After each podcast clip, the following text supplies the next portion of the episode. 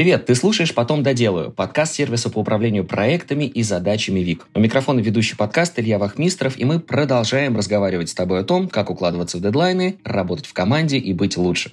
Сегодня об этих вопросах и о многих других поговорим с дизайн-директором из ВК, преподавателем в Bank Bank Education Сашей Ермоленко. Саша, привет. Привет.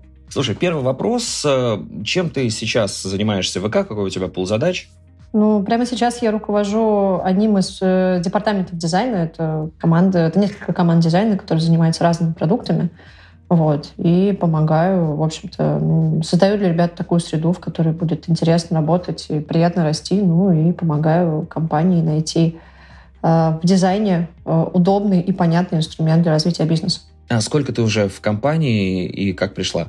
Ну, я здесь довольно давно, э, около четырех лет. Э, я пришла в 2019 году после компании Рамблер, в общем-то, практически без перерыва, и перешла, по сути, в очень похожую по структуре компанию. Угу. Так что примерно так это получилось. Ну, то есть особо никаких э, проблем у тебя в этом не было? То есть все, все было легко, бесшовно?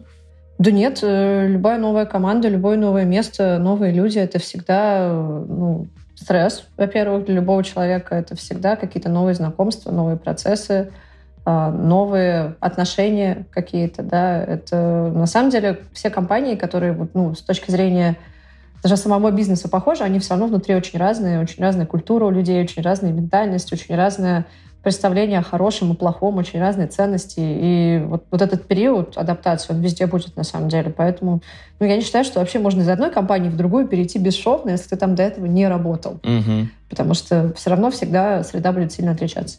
А как давно ты вообще в корпоративной структуре? Ну, это так уныло звучит, на самом деле, корпоративная структура.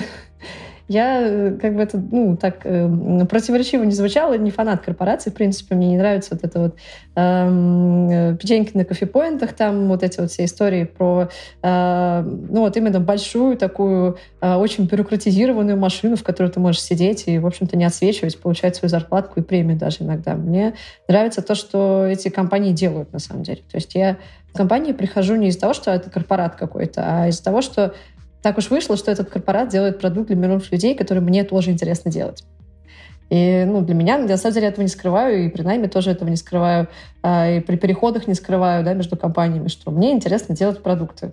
Мне не интересен корпорат именно. То есть вот эти все бонусы, преимущества, которые большинство, ну, многих людей привлекают, для меня, ну, окей, хорошо, большое спасибо, дайте интересные задачи.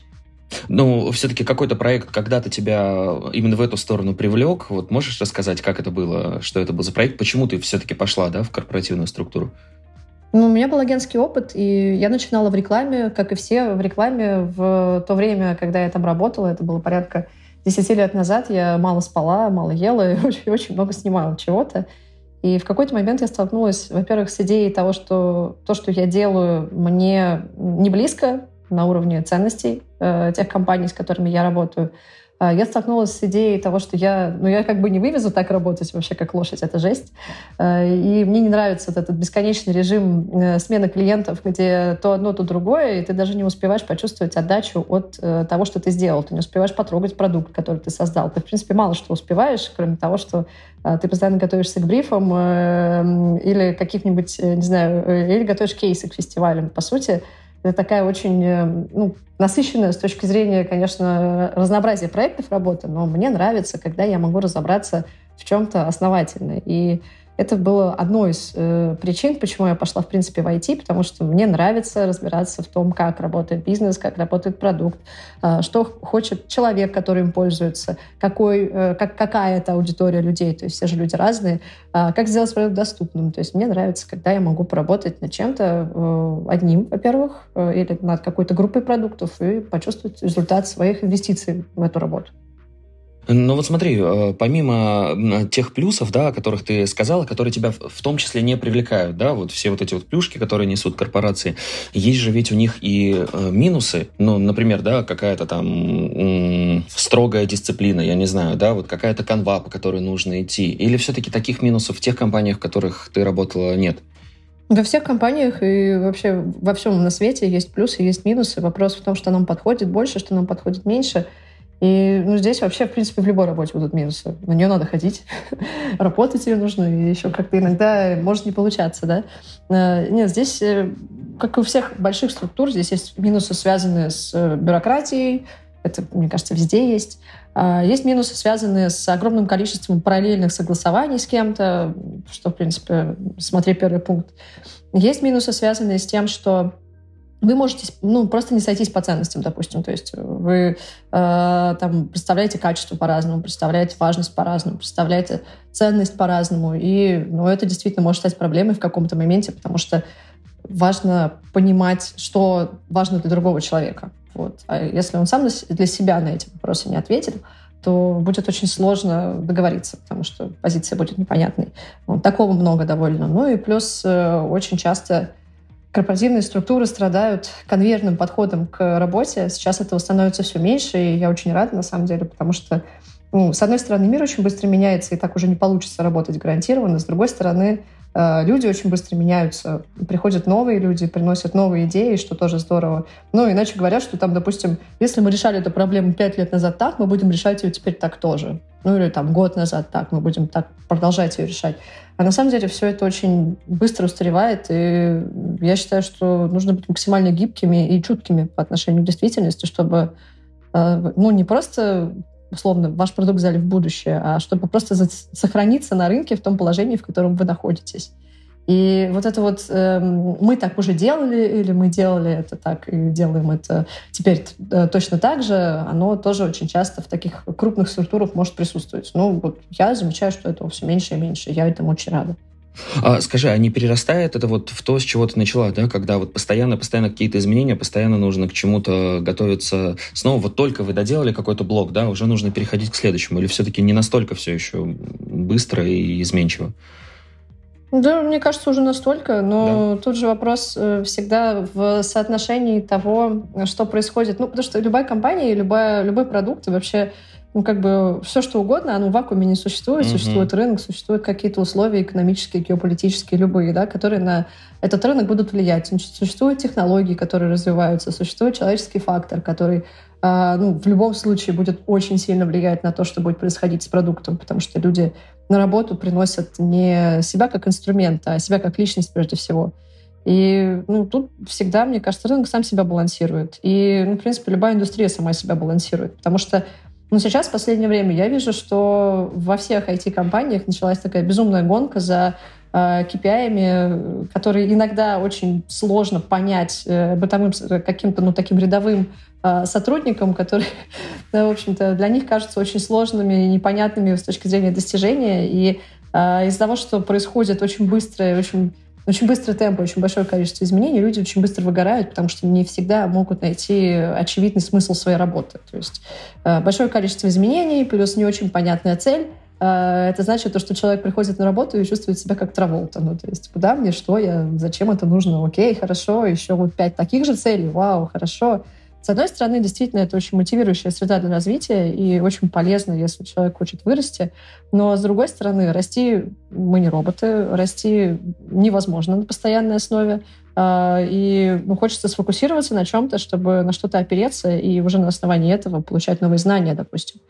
Вот, поэтому здесь э, очень важный момент, что мне кажется, что такой подход в будущем, он скорее приведет к чему-то негативного с точки mm-hmm. зрения людей, которые работают над продуктами, чем позитивного. Ну, у тебя у самой не было ни разу такого ощущения или состояния, когда, ну вот все, не могу больше вот в, э, такой, в, в таком формате, в такой форме работать, там, ухожу, буду делать что-то свое. Или, или вот ты поработал уже с таким, уже все, больше возвращаться не хочется. Ну, однажды мы... У меня были такие мысли, как у всех, э, в принципе, людей, кто работает над э, подобными проектами, потому что когда ты начинаешь разбираться в их нюансах и понимаешь, как работает э, этот бизнес, ты думаешь о том, не сделать ли мне что-нибудь самому. Мы выигрывали с партнерами грант от British Council, даже когда это было не запрещено, и катались этими проектами по Манчестеру. Но я для себя поняла, что мне комфортнее все-таки, когда я могу... Мне очень нравится менять э, большого количества людей. И действительно, если у тебя маленький стартап, это одно удовольствие, наверное, которое мне пока недоступно, потому что у меня его нет. А когда у тебя есть, да, пускай большая, да, пускай бюрократизированная, пускай корпорация, но создающая продукт для миллионов людей, вот это меня пока больше привлекает как идея. Но это пока. Я не знаю, что будет дальше. А что касается твоей деятельности, скажи, как ты вообще пришла э, в дизайн? На каком этапе твоей жизни это произошло? Может быть, с детства тебя вот это все привлекало? Может быть, уже в более э, зрелом возрасте? Рынок дизайна, он не такой уж и э, на самом деле очень молодой, потому что по факту профессия это сформировалась очень недавно, и вообще IT-индустрия, в принципе, сформировалась недавно. Интернет же это для наших детей э, интернет всегда был, а для меня интернет появился в какой-то момент, и, естественно, мне было интересно, что это такое. Вау, какая интересная штука. В 11 лет мне подарили компьютер, а там стоял Paintbrush. А, и, естественно, со временем, ну, проводя э, время за компьютером, я поняла, что, ой, можно рисовать, как здорово. Ну и параллельно я ходила в художку. Я отходила полноценную художку вот, с экзаменами, там, много лет. И это было, в принципе, конечно, интересным опытом, я считаю, очень полезным опытом, но технологии в конечном счете дошлифовали мое понимание того, что я хочу. Но происходило это не по плану. То есть, вот как я сейчас об этом рассказываю, ретроспективно, как будто я понимаю, что вот там я такая села в 11 лет и начала думать, как мне карьеру построить потом. Вот. Я просто, мне просто было интересно что-то делать, и я это делала. А, и старалась найти а, у того, что я делаю, коммерческую, экономическую составляющую. Потому что я, я искренне верю, что работа, нелюбимая работа, ну, не может приносить удовольствие. Это та причина, по которой люди выгорают в основном, на самом деле, что просто некомфортно работать свою работу, они не чувствуют себя на своем месте. И я постепенно искала, так получилось, что пришла в дизайн. Э, для дизайнера что самое главное? Это насмотренность, это креативность или одно из другого вытекает? Для дизайнера самое главное уметь решать э, сложные, иногда абстрактные э, задачи, которые стоят перед ним на его работе на самом деле и, или в его проектах. Потому что вот этот э, набор каких-то навыков, которым нужно соответствовать, мне кажется, он формирует у людей очень нездоровое представление о том, э, куда стремиться. Потому что одну и ту же задачу можно решить миллионом разных способов, применяя миллион разных навыков. Вопрос э, в том, получилось ли решить ее элегантно, допустим, или эффективно. И мне здесь кажется, что ну вот есть какие-то вещи, которые я считаю обязательными, потому что все-таки дизайн — это э, во многом функциональная эстетика, да, то есть это значит то, что человек, э, который потребляет продукты, он же на самом деле хочет не продукт, он хочет опыт. Ну, для него продукт — это просто среда, в которой он получает этот опыт, как э, город — среда, в которой мы условно живем, допустим, если мы живем в городе. И для дизайнера важно понимать, что э, помимо функции э, и помимо какой-то технологической составляющей, того, что мы делаем, э, есть еще составляющая, связанная со сложным опытом, в который входит в том числе эстетика, понимание того, как люди думают, как они воспринимают действительность, в том числе через визуальное восприятие, понимание того, как устроена их психология и понимание того, как повлиять на их поведение или как помочь людям решить их проблемы с помощью дизайна. И здесь какой-то набор из трех навыков ну, не поможет на самом деле, потому что это очень комплексная и поэтому для меня очень интересная экспертиза, потому что она про все. Круто. А в таком утилитарном направлении дизайна, как интерфейсы, вот как проявляется креативность? Можешь рассказать нашим слушателям?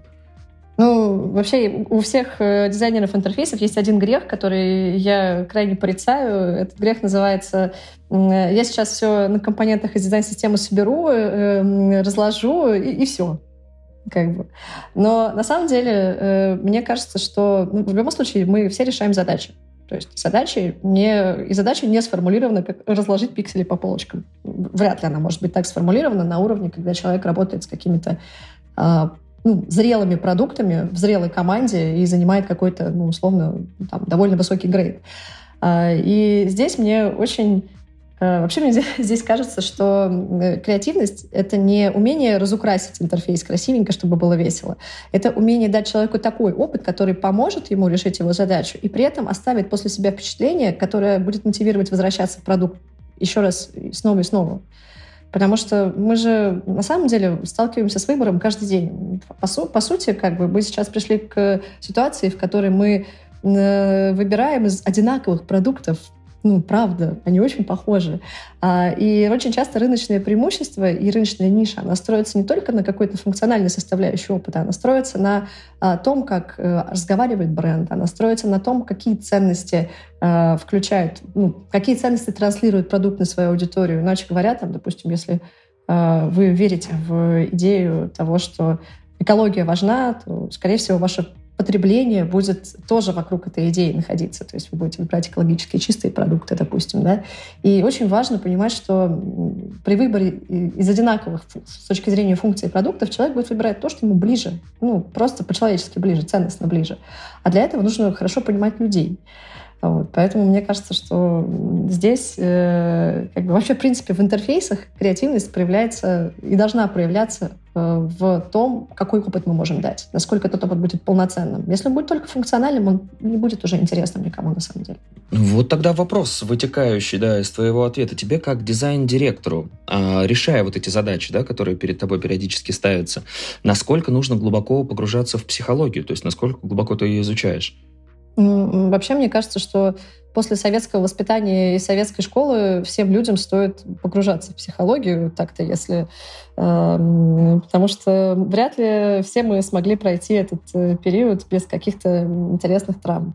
Ну, вообще есть несколько причин, почему я это делаю. Во-первых, это повышает качество жизни, это основная причина. То есть, если так не про работу говорить, да, э, понимание себя, своих потребностей, понимание того, почему люди что-либо делают, и э, попытка не навешивать на них ярлыки и какие-то суждения, да, это, в принципе, то, что очень сильно освобождает от необходимости постоянно зачаровываться во всем.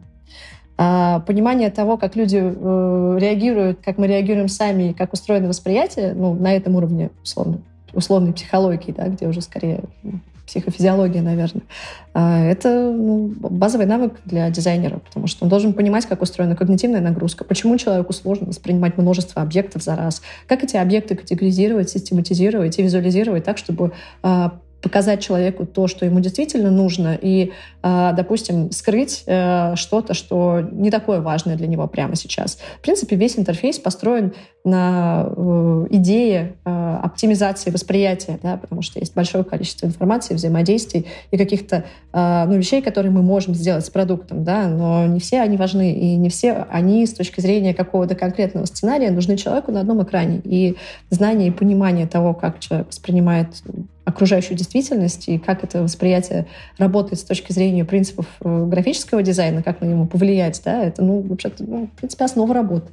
То есть я не представляю, как можно не понимать это и работать с интерфейсами, и с э, дизайном, и с продуктами, в принципе.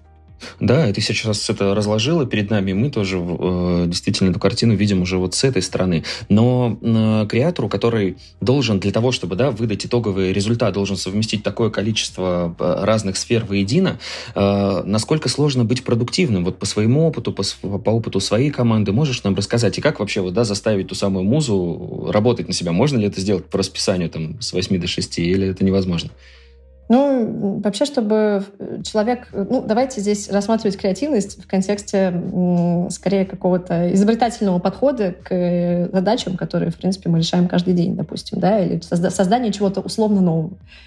И самое основное, наверное, что точно придется сделать, это набраться энергии, потому что нет э, ни одного человека, который сидит уставший, несчастный, Э, хочет есть э, и в отпуск, и решает эффективно креативные задачи. Конечно же, это можно тренировать, потому что э, в какой-то момент, особенно работая в рекламе, у человека появляется довольно много техник и инструментов, которые он применяет каждый день, и он примерно знает, какой задаче какой подойдет. Но тем не менее, чтобы создать что-то действительно новое, и чтобы создать что-то по-настоящему меняющее жизнь других людей или заставляющее их сказать «Вау!», нужно иметь для этого внутренние ресурсы. И это на самом деле очень важный момент, потому что истощив себя работой, ничего нового создать невозможно. Мы людям можем дать только то, что в нас есть на самом деле. И это, наверное, основной, э, ну, такой, наверное, не совет, а контекст, в котором, как я считаю, будет развиваться креативный подход.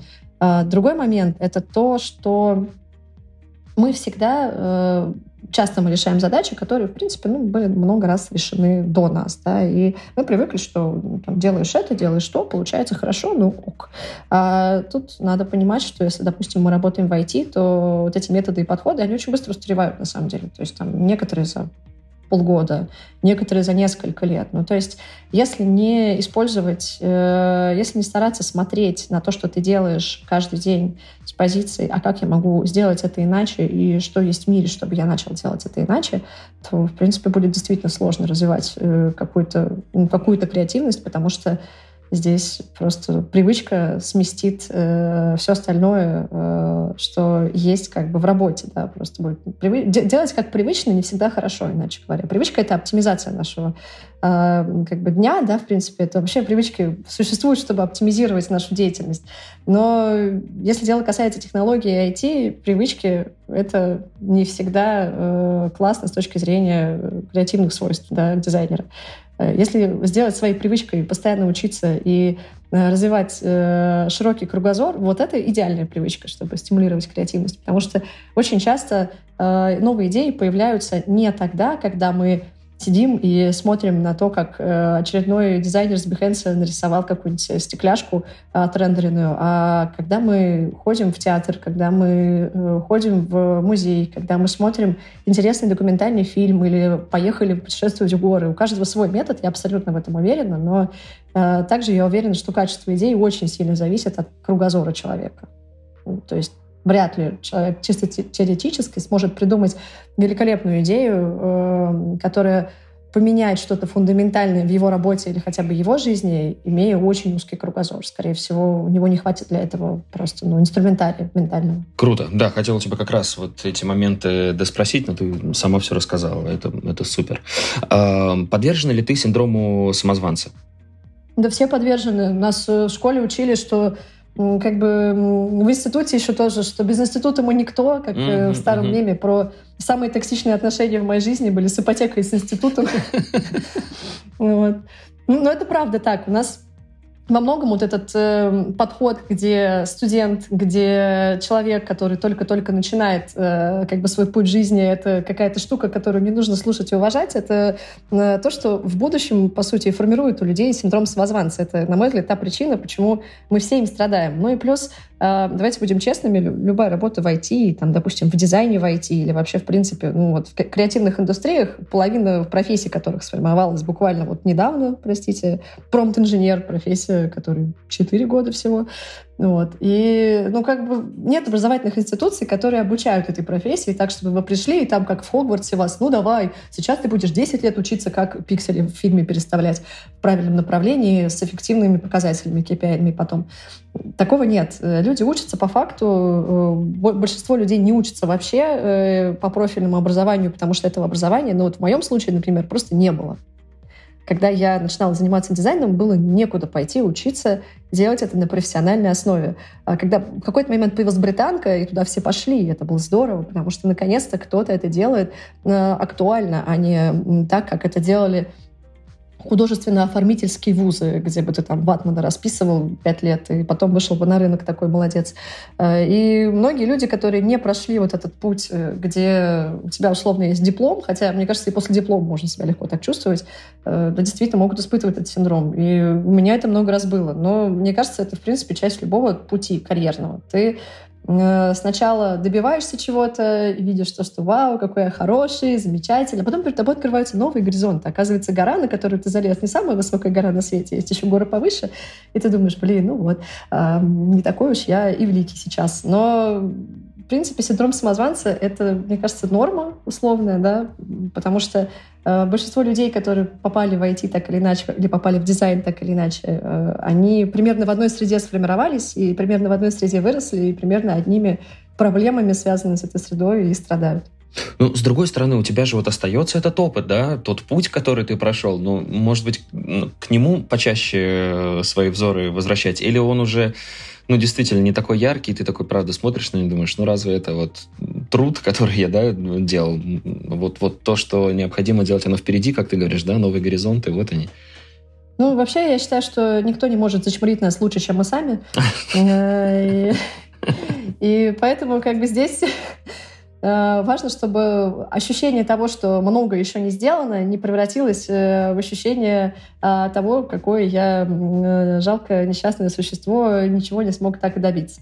И вообще, на самом деле, мне кажется, во многом почва для синдрома самозванца, она появляется не только из, из того, что было в прошлом, да, но из того, что происходит в настоящем, потому что, допустим, открываем Инстаграм или там любую другую менее запрещенную какую-нибудь социальную сеть, и видим там, ой, какой там успешный успех у всех там тачка, море, там, не знаю, что там, вилла, э, там, квартиры, ну, вот это вот все. Э, и думаем, вот, а вот у меня там, не, не знаю, не так. Вот у меня вот ремонт, mm-hmm. я вот сижу, вот тут у меня шкафы разобраны, очень интересно все. Э, и сравниваем себя с другими бессознательно, хотим мы того или нет, мы всегда будем сравнивать себя с другими и думаем, ну, Какое же разочарование. Mm-hmm. Вот, и этому человеку 20 лет, у него же там многомиллиардный стартап, он сел всего, вот, а я тут сижу в свои 35 ремонт делаю, значит, в шкафу. Вот, и ну, как бы как-то все очень плохо сложилось, с одной стороны. А с другой стороны, э, мало кто говорит, что счастье, в принципе, сейчас уже больше кто говорит, потому что многие с этим столкнулись, что счастье — это формула индивидуальная, она не будет опираться на какие-то стандарты, которые подходят для одного и не подходят для другого. Многие там, допустим, компании да, говорят, что счастье — это когда карьера сложилась. Да вообще нет. Но счастье — это когда тебе хорошо, это когда ты чувствуешь себя на своем месте, делаешь то, что тебе нравится, и э, каждый твой, ну, не каждый, но множество из твоих дней наполнены смыслом это делать. И кажется, что успех здесь, и в том числе продвижение по карьерной лестнице, они не всегда вообще к этому какое-то отношение имеют. Можно быть глубоко несчастным топ-менеджером совершенно спокойно. Я думаю, в Москве таких много. Вот. И мне кажется, что вот этот э, синдром самозванца во многом формируется и потому, что мы смотрим на других и начинаем думать, ну, как-то вот все не так у нас. Вот, вот Саш, тогда в таком случае, ну, не, не могу же я в беседе с дизайн-директором из ВК сказать, э, для того, чтобы избавиться от синдрома самозванца, поменьше заходите в соцсети, правильно? Нет, заходите, друзья, это хорошо, но больше все-таки обращать внимание на себя, я так понимаю, да, вот на, именно на свои... Ну, это правда, это правда так. Мы же каждый свою жизнь проживаем, mm-hmm. а не чужую мы же чужую никак не можем прожить. И мы же не знаем, что человек этот, который в Инстаграме фотку выложил, какой он молодец сидит. Может, он сидит потом доширак ест. Если, конечно, он не любит доширак, я его люблю. А, это не реклама была, если что, я просто люблю звоню лапшу. Ну, ну, правда, мы же не знаем, что там за этим всем стоит. Э, и то, что происходит в нас, намного важнее, чем то, что происходит снаружи, на мой взгляд. Угу.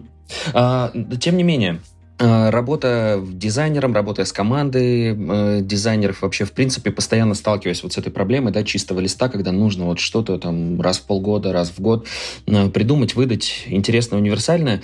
Насколько это сложно с точки зрения психологической? Насколько часто ты сталкиваешься с выгоранием, когда ты последний раз его чувствовал, и как самое главное с ним справляешься?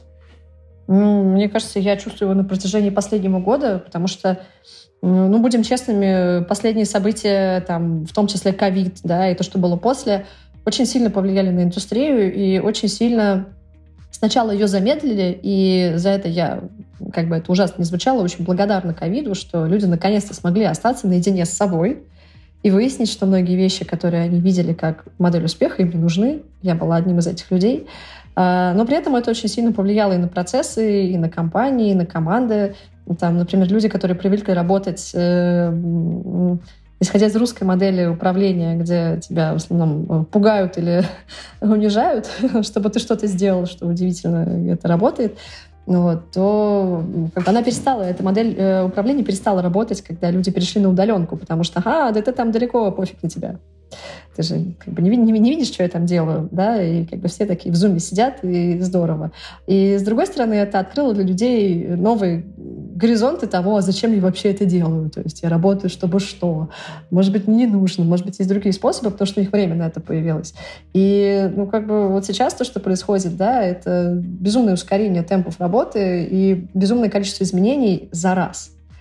И плюс, да, действительно, не всегда замечательные модели управления, потому что, например, люди, которые растут в должности очень быстро, они очень часто не успевают в ней освоиться. Если у них там, допустим, э, не такой высокий эмоциональный интеллект или какие-то другие личные качества, которые там создают контекст для того, чтобы э, их проявлять не самым лучшим образом в команде. И, ну, кажется, что сейчас из, из моих друзей, из моего окружения, каждый второй, наверное, про выгорание говорит. Я абсолютно такой же человек, который просто не успевает, физически не успевает. Потому что очень часто мои ценности расходятся с тем, что происходит ценности на уровне компании. Э, какой-то действенный способ у тебя есть, как ты себя поддерживаешь в более-менее да, таком состоянии нормальном, психологическом? Понятно, что вот никуда ты задачи эти не денешь, но все-таки как-то вот перезагрузиться, разгрузиться. Ну, я считаю, что работает примерно то же самое, что для всех остальных людей. Я считаю, что природа всегда спасает. Эм, и если у вас есть природа рядом, это замечательно, потому что э, то, тот, тот темп и та скорость жизни, с которой мы живем в городе, она, конечно, замечательная почва для невроза, для любого. Э, очень успокаивает э, идея, что от того, что я это не сделаю, ну, что ужасного произойдет? Я это не сделала. Или сделала это недостаточно хорошо. Что ужасно? Что самое ужасное может произойти, допустим? И когда мы начинаем работать с вот этими страхами осознанно, когда я начинаю работать с ними осознанно, на своем примере там, могу сказать, мне становится легче. Там, ну, допустим, я сделала это недостаточно хорошо, потому что я не смогла. Ну, так бывает, это нормально. Что может ужасного произойти? Кто-то будет недоволен. Ну, в принципе, все. Ну, то есть, ну да, будет недоволен, ну да, там что-то, что мы поговорим об этом, да, условно говоря.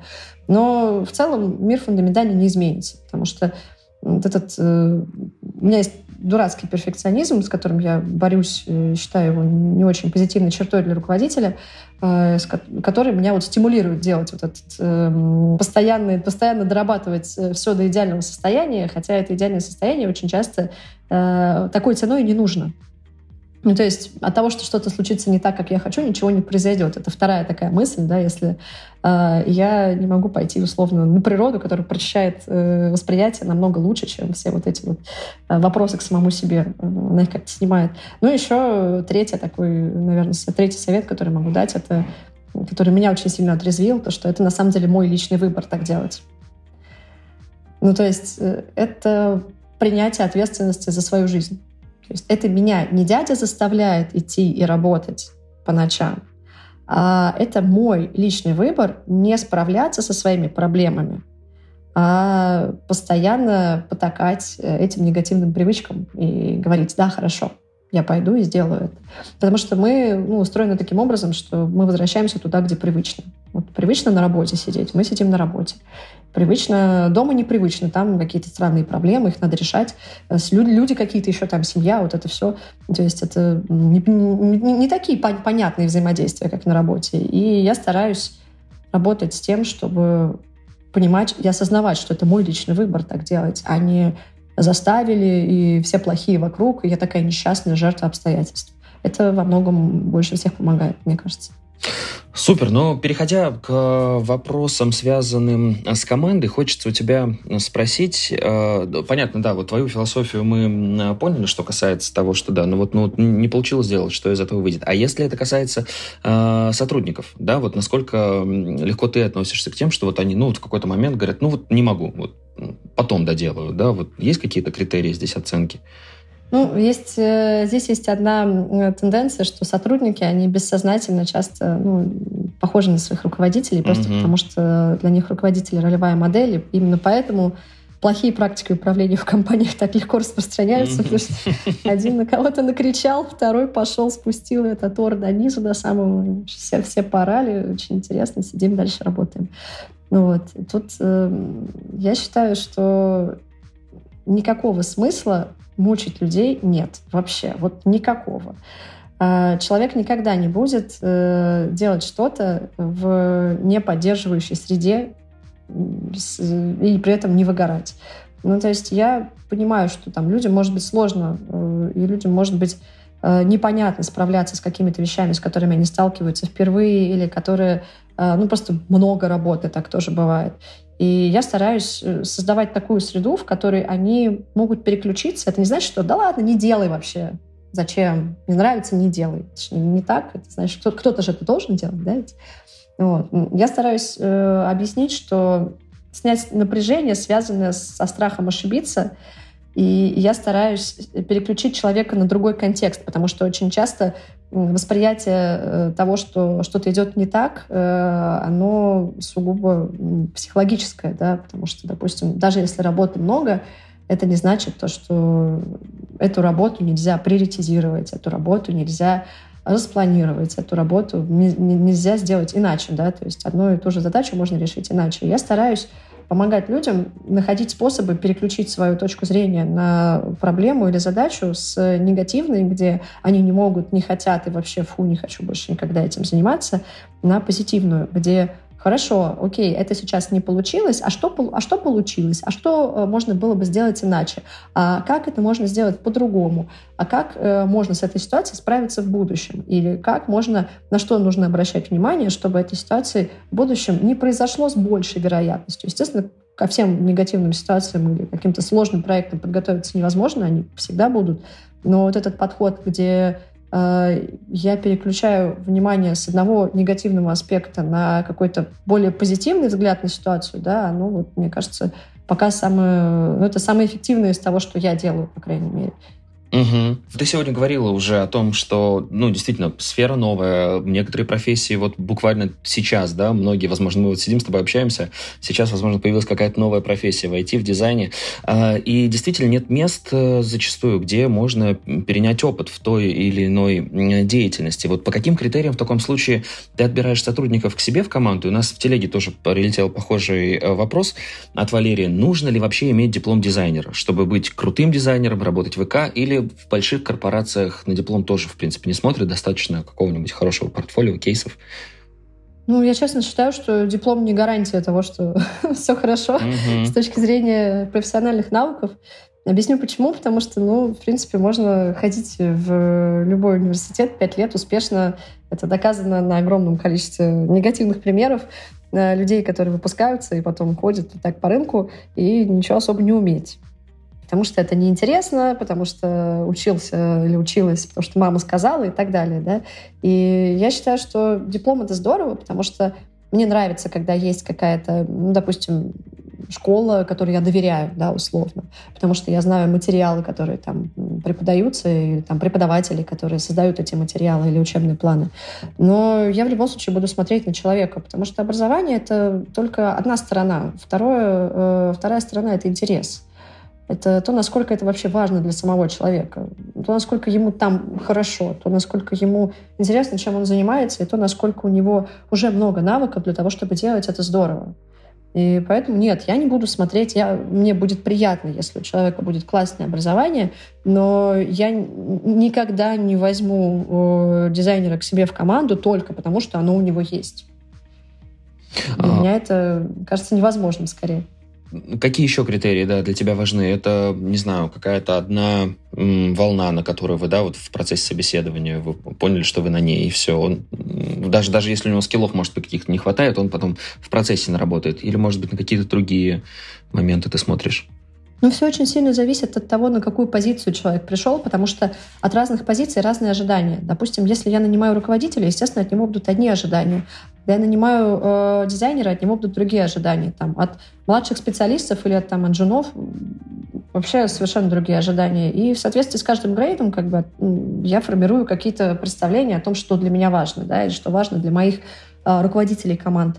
И на самом деле есть такие так, довольно общие вещи, которые мне и для меня важны, допустим. Мне важно, чтобы человек понимал, что опыт в продукте — это не только интерфейс что это ну, как бы комплексная, э, комплексная история. Это значит то, что ему нужно понимать, как работает э, опыт с точки зрения всех точек взаимодействия с потребителем. То есть как работает реклама, как работает, э, допустим, то, что происходит в маркетинге, как работают исследования, чтобы проверить какую-то гипотезу, да, э, как работает э, разработка, как устроен цикл да, здесь, то есть какие данные мы знаем о человеке, допустим, да, э, что мы можем использовать, чтобы сделать интерфейс лучше, да, то есть насколько человек в состоянии понять, э, как можно э, сделать по-другому эту задачу, чтобы решить ее эффективнее для человека, который будет взаимодействовать с продуктом. Потому что есть очень много решений ну, в дизайне в лоб из серии, ну, надо, чтобы нажал кнопку, будет кнопка. Большинство людей не нужна кнопка, на самом деле. Им нужно, чтобы их проблему решили. Вот. И как бы умение решать эту проблему, оно во многом опирается на комплексный взгляд на потребительский опыт в продукте, на пользовательский опыт в продукте. И вот это вот понимание того, что на дизайне все не заканчивается, что дизайн — это один из слоев этого опыта, очень важный, несомненно, и очень заметный, да, э, оно, как правило, позволяет людям решать такие сложные задачи. То есть для меня важен такой системный взгляд. Э, мне важно, очень важно, чтобы у человека был действительно хороший вкус, потому что здесь это может прозвучать очень так субъективно, что такое хороший вкус. Но для дизайнера насмотренность и умение создавать актуальную, э, умение создавать актуальный дизайн и понимание того, что такое актуальный дизайн, на самом деле это требование рынка, потому что, ну, условно, ни одна компания, вообще никакая компания вряд ли будет позиционировать себя. Да вы знаете, мы технологичные, да, мы, в принципе, устаревшие, да нам пофиг. Ну, то есть такие, ну, технологии они там для других. Вот мы по старинке на, лошадях, да, там, э, это невозможно. И для того, чтобы не происходило таких казусов, когда, допустим, э, у вас в иллюстрации, в интерфейсе появляются какие-нибудь там бумажные письма, Mm-hmm. Я вообще не представляю, как может бумажные письма к почте отношения иметь сейчас. Или что-нибудь такое вот тоже странное, да, мягко говоря, совершенно никак не подходящее под э, контекст э, и актуальность с точки зрения самого продукта, mm-hmm. да, такие вот вещи, они на самом деле калибруются вкусом. То есть человек, который это увидит, у которого хороший вкус, он понимает, что это такой актуальный дизайн. Просто хороший вкус здесь еще там персональный какой-то, какая-то персональная оптика может быть, допустим, там кто-то считает хорошим это, кто-то это, но все равно это и обе эти работы актуальны, да. А, ну, но база такая, что человек, который понимает, что происходит в, на рынке сейчас и как развивается визуальная культура, он не пропустит такой вариант, где э, продукт из этой визуальной культуры будет э, в ненужную сторону выбиваться, да если, конечно, это не запланировано заранее маркетологами. Поэтому здесь мне очень важен хороший вкус. А, ну, еще мне очень важно, чтобы, да, действительно, это был человек, который нам близок по духу, нашей команде близок по духу, потому что, ну, будем честны, мы с ним работать будем 8 часов в неделю — это долго. Нам нужно с ним общаться, находить общий язык, понимать друг друга. И поэтому я спрашиваю, почему человек работает в дизайне, почему он выбрал профессию, что ему нравится в дизайне, что он считает крутым, почему именно наш продукт, почему именно наша компания. И ну, здесь не пролезть такой серии, вы такие классные, я хочу работать у вас, mm-hmm. а именно про то, зачем. У каждого же свой ответ на вопрос «зачем?». Он всегда индивидуальный. И вопрос «сойдемся ли мы тут?». А если вдруг по каким-то из перечисленных критериев или по каким-то другим, ну, не дотягивает сотрудник, ну, профессионал в чем-то другом, да, вот как вы его развиваете, развиваете ли, есть ли у вас э, это направление? Ну, я могу сказать, что точно мы не возьмем человека, который не будет подходить по ценностям, так что здесь это невозможно, э, этому невозможно научить. Мы э, стараемся смотреть на людей, которые приходят к нам в команду, так, чтобы мы могли им что-то дать, и они могли э, что-то дать нам.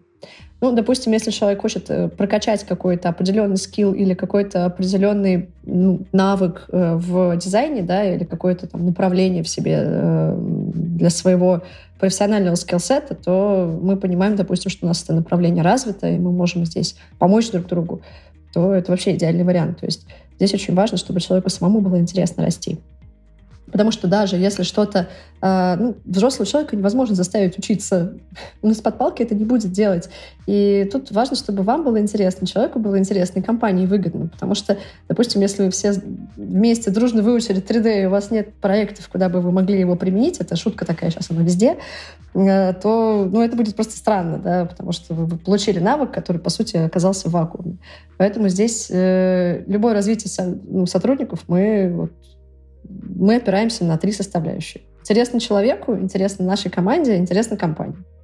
Супер, а в итоге еще и потом интересно пользователям, да? Всем, всем пользоваться, что уже появляется из-под ваших рук. Ну, э, с основным блоком вопросов мы э, закончили, у нас остался Блиц, и переходя к нему, хочется начать э, с э, еще одного вопроса от нашей подписчицы э, в Телеграме. Зовут ее Дарья Соколова, и спросила она вот что. Назови, пожалуйста, три, четыре, пять, может быть, правил дизайна, которые ты считаешь главными и на которые опираешься в работе.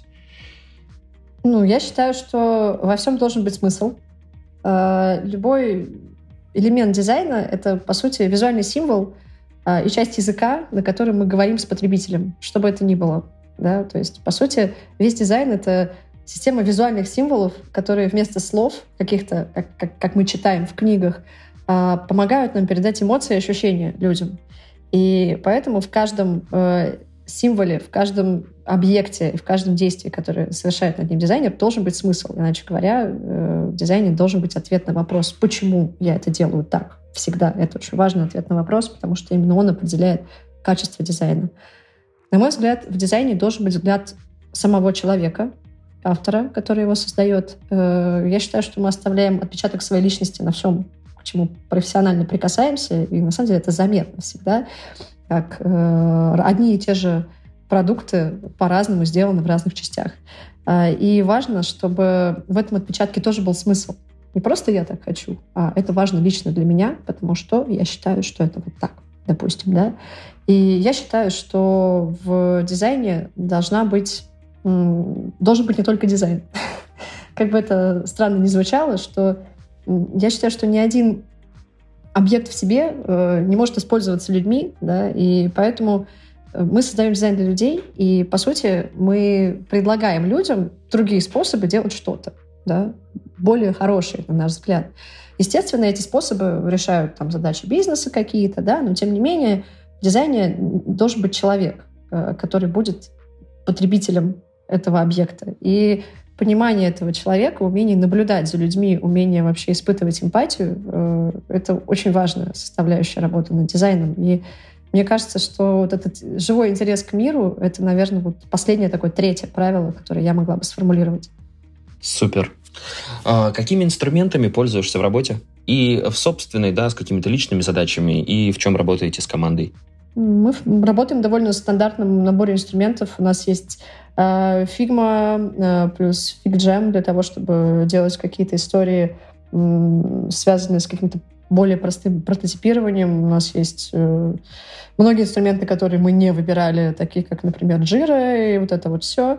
Ну и очень много использования наших собственных продуктов. То есть мы, например, пользуемся своей почтой, планируемся в своем календаре, пишемся, стараемся писаться в заметках своих, да, чтобы постоянно использовать свой продукт и нет ни одной эм, э, боли, да, которая своя боль ближе к телу, поэтому если вы сами сталкиваетесь с проблемой в продукте, вы самый замотивированный человек, чтобы ее пойти и решить. Вот, поэтому э, много из наших инструментов это наши собственные продукты, э, таких ежедневных, наверное. Ну, наверное, плюс различные нейросетевые инструменты, к которым мы периодически обращаемся, когда нам нужно создать какой-то креатив или иллюстрацию, да, а, ну и какие-то технические инструменты, связанные с тем, там, что мы делаем после, да, с этими изображениями. Вот. То есть вот такой у нас довольно такой профессиональный набор в основном. А сетевые инструменты ты имеешь в виду искусственный интеллект или ну да, это различные нейросети, с которыми мы uh-huh. взаимодействуем, с которыми мы лучше всего там умеем работать. Вот. То есть тут как примерно как у всех. Угу. Скажи, какие привычки помогают и в то же время мешают работе? Что можем разделить на эти две категории?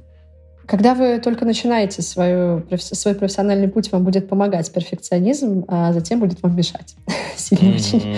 Потому что рано или поздно придется столкнуться с тем, что идеально не бывает. Что еще будет помогать? Ну, есть... Вообще у любой, мне кажется, привычки есть обратная сторона. У привычки учиться есть э, обратная сторона, что мы замещаем процесс обучения реальный опыт. А у привычки э, быть трудолюбивым есть обратная сторона, ну, то есть доделывать до конца там какие-то проекты. Есть обратная сторона, что мы замещаем работу и жизнь. Поэтому я думаю, что нет универсального набора привычек. Э, есть какая-то индивидуальная история. Ну, вот я свои назвала, например. Угу, угу. А, тогда, если уже мы переходим от работы, от работы к жизни, что у тебя с work-life балансом? Выстроена ли граница между работой и личной жизнью? Мне кажется, у меня провальный work-life balance, честно. Я вообще очень плохой пример в этом плане. Но я с этим последовательно борюсь, вот, используя различные способы убеждения себя, что так не надо. А вот, кстати, вот, а, а нужно это... ли бороться? Может быть, правда и не, и, и не нужно? Может быть, ты получаешь кайф от этого и все? Ну, ну если, если человек получает от этого кайф, да, не вопрос, это его способ жить. Я вообще считаю, что вот это понятие work-life balance, оно в, в том виде, в котором его формулируют, много устарело, после ковида уж точно. А, я кайф не получаю от того, что я так много работаю. А, я от этого получаю скорее негативные последствия. И это та причина, по которой я с этим борюсь. Если есть человек, который получает от этого кайф, ну вот многие 20-летние стажеры, им в кайфово, потому что они могут пойти э, в бар сходить э, ночью, поспать 4 часа и прям на работу прийти 12 часов там сидеть. Я, честно, не могу. И более того, не хочу. Э, во-первых, я не хочу в бар, во-вторых, я не хочу поспать 4 часа. У меня просто свое представление о том, как э, должна быть устроена моя жизнь. И э, такое, такое соотношение количества работы в ней этим представлением сейчас мешает. А, когда свободное время все-таки выпадает, на что ты его тратишь? Может быть, хобби какое-то есть? Я раньше э, больше занималась какой-то благотворительной работой. Сейчас у меня Просто закончился ресурс для этого, потому что это тяжело, когда mm-hmm. ты лично в этом участвуешь.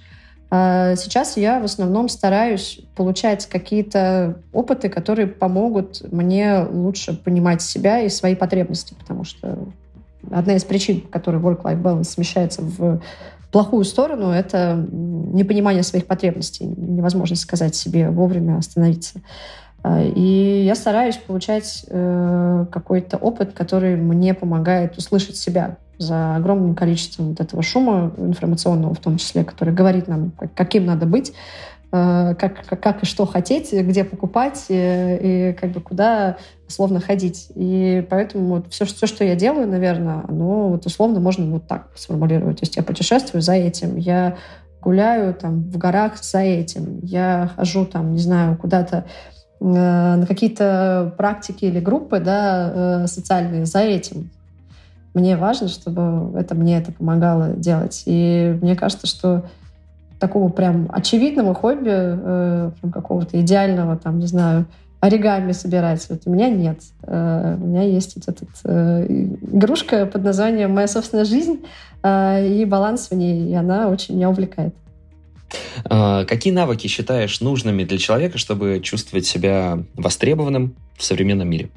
Я думаю, устойчивость сейчас, э, гибкость и устойчивость — это два, мне кажется, нам наиболее актуальных навыка, потому что э, гибкость позволяет э, адаптироваться к изменениям, которые происходят в мире, и не формулировать эти изменения как э, резко негативные или Э, критические, да, э, а устойчивость э, позволяет проживать эти изменения и правильно экономить силы, то есть понимать, что, допустим, где-то можно отдалиться, где-то вовлечься, где-то э, сконцентрироваться, а где-то наоборот отпустить и расслабиться. И мне кажется, что сейчас это прямо вот максимально э, такие востребованные качества, потому что скорость жизни стала такой огромной, и, в принципе, все тренд-репорты пишут об этом, что важность ментального здоровья для людей очень сильно выросла, потому что многие из них переехали в мегаполисы, и мегаполис — это, мягко говоря, сложная информационная среда для восприятия для нашего.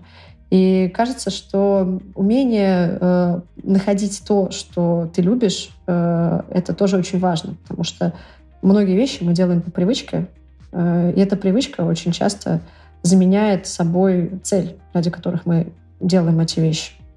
Поэтому спрашивать себя, а зачем я это делаю, это осознанность, условно говоря, да, тоже очень важный навык, на мой взгляд.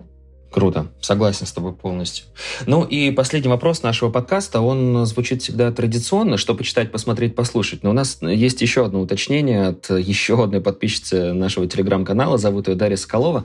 Спрашивает следующее. «Э, посоветуй, пожалуйста, хорошие книги по дизайну, которые больше всего повлияли на тебя. Ну, опять же, если такие есть, да, тут подборка может быть любой. Ну, на меня, честно, больше всего повлияла книга «Дизайн для реального мира». Вот. Она позволило мне понять э, влияние моей работы на то, что меня окружает, и осознать то, что я тоже, в общем что-то для этого могу. Это Папанек. Э, а в целом я считаю то, что нет абсолютно универсальных книг про дизайн, правда нет. Вот. Э, и я абсолютно уверена, что не всегда чтение книг про дизайн помогает дизайн лучше понять. Э, потому что, ну, будем честными, дизайн — это отражение, это просто инструмент визуальной культуры. Да? А вот понимание того, как визуальная культура работает, это важно. А поэтому я всегда советую изучать историю стилей, Э, историю искусств, почему это так, э, почему так получилось, что наша архитектура выглядит так, э, почему так получилось, что объекты промышленного дизайна выглядят так, как это работает с точки зрения времени, да, потому что вот эта ретроспективная точка зрения, она помогает очень сильно расставить по полочкам те знания, которые есть у человека до. Но это такой мой сугубо личный совет. Супер. Саш, спасибо тебе большое. В каждом ответе большое количество инсайтов для меня, как для человека с дизайном, не работающего напрямую в профессиональной деятельности. Я думаю, для слушателей, которые из этой сферы, это сто процентов так. Спасибо тебе большое, что уделила нам сегодня время. Спасибо. Спасибо, что дослушал выпуск до конца. Делись этим и другими выпусками со своими друзьями и коллегами. Подписывайся, чтобы не пропустить новые. Ну и, конечно же, регистрируйся в нашем сервисе ВИК. ВИК отлично подходит для работы с собственными задачами, например, для планирования дел на день, также подходит и для работы в команде. Регистрируйся, чтобы стать эффективнее и делать больше. Ну и, конечно же, ты сегодня слышал несколько вопросов от наших подписчиков телеграм-канала. Конечно, у тебя тоже есть возможность быть в числе их. Подписывайся на нашу телегу для того, чтобы не пропускать анонсы грядущих записей тех экспертов, которые смогут раскрыть те или иные интересующие тебя вопросы. Ну а на этом все. До встречи в следующем выпуске.